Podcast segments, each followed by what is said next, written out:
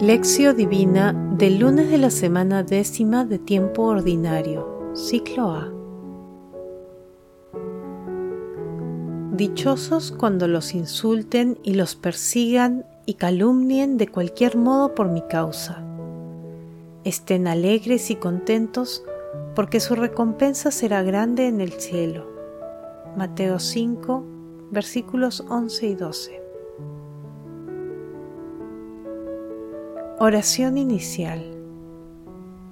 Santo Espíritu de Dios, amor del Padre y del Hijo, ilumínanos con tus dones para que podamos comprender los tesoros de la sabiduría que Jesús nos quiere revelar en este día.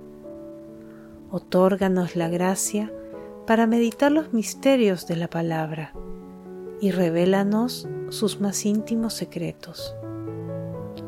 Madre Santísima, intercede ante la Santísima Trinidad por nuestra petición.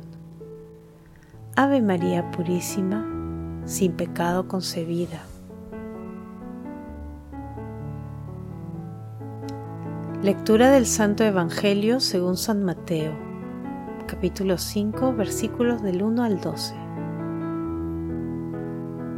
Seguían a Jesús grandes multitudes que llegaban de Galilea, de la Decápolis, de Jerusalén, de Judea y de la Transjordania. Al ver la multitud, Jesús subió a la montaña, se sentó y sus discípulos se acercaron a él. Entonces tomó la palabra y comenzó a enseñarles diciendo, Felices los que tienen alma de pobres, porque a ellos les pertenece el reino de los cielos. Felices los afligidos, porque serán consolados. Felices los pacientes, porque recibirán la tierra en herencia. Felices los que tienen hambre y sed de justicia, porque serán saciados. Felices los misericordiosos, porque obtendrán misericordia. Felices los que tienen el corazón puro, porque verán a Dios. Felices los que trabajan por la paz, porque serán llamados hijos de Dios. Felices los que son perseguidos por practicar la justicia, porque a ellos les pertenece el reino de los cielos. Dichosos cuando los insulten y los persigan y los calumnien de cualquier modo por mi causa. Estén alegres y contentos, porque su recompensa será grande en el cielo. De la misma manera, persiguieron a los profetas que los precedieron. Palabra del Señor. Gloria a ti, Señor Jesús. Recordemos que en el Evangelio de San Mateo se ubican cinco grandes discursos de Jesús. El primero es el Sermón de la Montaña, ubicado en los capítulos 5, 6 y 7. El segundo trata sobre la misión de los apóstoles, que se encuentra en el capítulo 10. El tercer discurso es el de las parábolas, ubicado en el capítulo 13. El cuarto discurso trata sobre los términos del discipulado y la comunidad, en el capítulo 18. Y el quinto es el discurso de la llegada futura del reino de Dios, ubicado en los capítulos 24 y 25. Hoy meditamos el inicio del primer discurso de Jesús, el Sermón de la Montaña, y lo hacemos con las ocho locuras de nuestro Señor Jesucristo, las bienaventuranzas que son los valores más elevados del reino de Dios. Constituyen la carta magna del nuevo programa divino, ya que son el trazo más bello del rostro de Jesús. Representan una hermosa y maravillosa oferta de misericordia divina para la humanidad porque nos invita a una constante superación santificadora. Meditación. Queridos hermanos, ¿cuál es el mensaje que Jesús nos transmite el día de hoy a través de su palabra? Meditemos con San Agustín. ¿Qué es seguir sino imitar? La prueba es que Cristo ha sufrido por nosotros, dejándonos un ejemplo, como dice el apóstol Pablo, para que sigamos sus huellas. Bienaventurados los pobres de espíritu, imitad al que por vosotros se ha hecho pobre, por haceros ricos. Bienaventurados los mansos, Imitad al que ha dicho, aprended de mí porque soy manso y humilde de corazón. Bienaventurados a los que lloran. Imitad al que llora por Jerusalén. Bienaventurados a los que tienen hambre y sed de justicia. Imitad al que ha dicho, mi alimento es hacer la voluntad del que me envió. Bienaventurados los misericordiosos. Imitad al que socorre a aquel al que los bandidos han herido en el camino, dejándolo medio muerto y desesperado. Bienaventurados los puros de corazón. Imitad al que no cometió pecado, ni se encontró mentira en su boca. Bienaventurados los pacíficos Imitad al que ha dicho a favor de sus perseguidores, Padre, perdónalos porque no saben lo que hacen. Bienaventurados los que sufren persecución por la justicia. Imitad al que ha sufrido por vosotros, dejándoos un ejemplo para que sigáis sus huellas. Te veo, buen Jesús, con los ojos de la fe que tú has abierto en mí te veo gritando y diciendo, venid a mí y aprended de mi escuela. Hermanos, reflexionemos y preguntémonos, ¿seguimos el programa divino de salvación que representan las bienaventuranzas?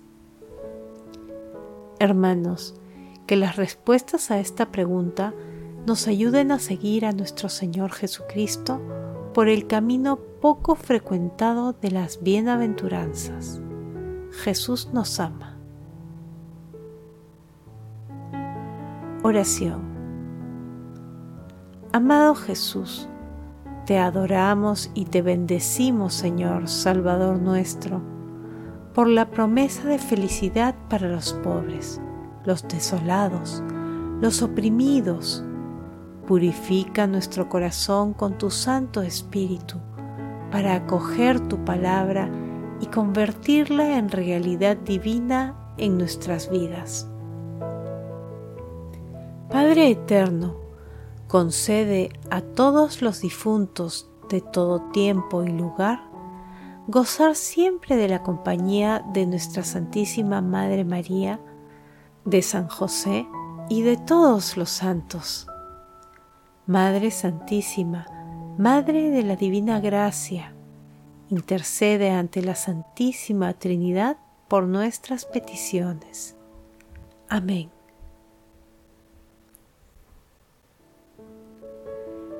Contemplación y acción.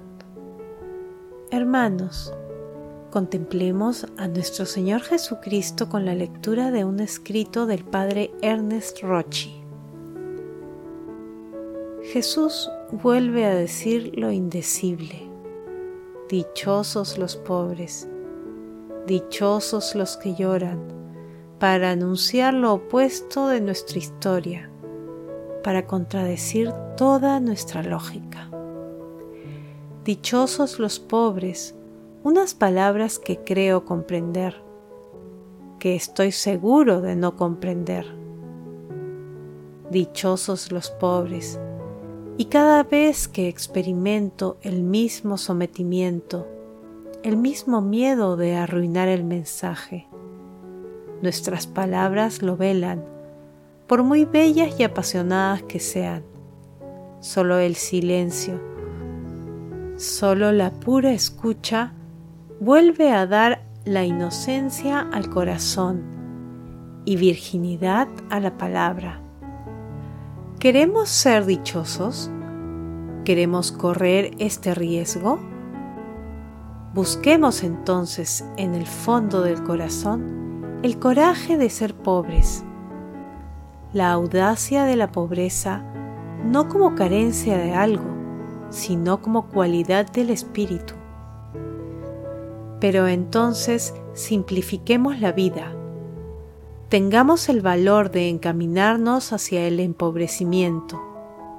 Quítate la máscara, descubre tu desnudez, reconócete un rostro de mendigo y te descubrirás depositario de una cadena infinita de dones.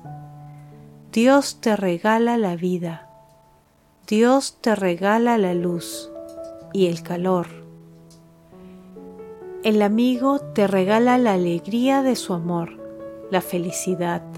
Lo desconocido te hace sentir vivo. Cada hombre es una posible fuente de riqueza y tú te conviertes en una bendición para los otros. Así la pobreza se vuelve creadora, la pobreza se vuelve feliz. La pobreza y el amor van juntos en Jesús, van juntos en cada uno de sus discípulos, porque entonces y solo entonces eres capaz de dar prioridad a las personas sobre las cosas. Dichosos vosotros, porque tendréis. Hay una distancia entre el hoy y el mañana. Es la distancia de nuestro coraje. Y el retraso de la felicidad depende del retraso de nuestro coraje. Si pasáramos de la lógica de la acumulación a la del encuentro, el retraso de la felicidad se volvería verdaderamente breve. Queridos hermanos, al meditar las bienaventuranzas, hagamos el propósito de que la Santísima Trinidad sea nuestra única riqueza, construyendo puentes de fraternidad, misericordia y paz en medio de la humanidad. Hagamos que el pan de los ángeles, aunque espiritualmente sea nuestro alimento en la Santa Eucaristía, que la adoración eucarística, presencial o virtual, fortalezca nuestro diálogo íntimo con Jesús y que nuestras obras de misericordia sean siempre el firme testimonio de nuestro seguimiento a nuestro Señor Jesucristo. Glorifiquemos a Dios con nuestras vidas. Oración final. Gracias Señor Jesús por tu palabra de vida eterna que el Espíritu Santo nos ilumine para que tu palabra penetre a lo más profundo de nuestras almas y se convierta en acción. Dios glorioso, escucha nuestra oración. Bendito seas por los siglos de los siglos. Madre Santísima, intercede ante la Santísima Trinidad por nuestra petición. Amén.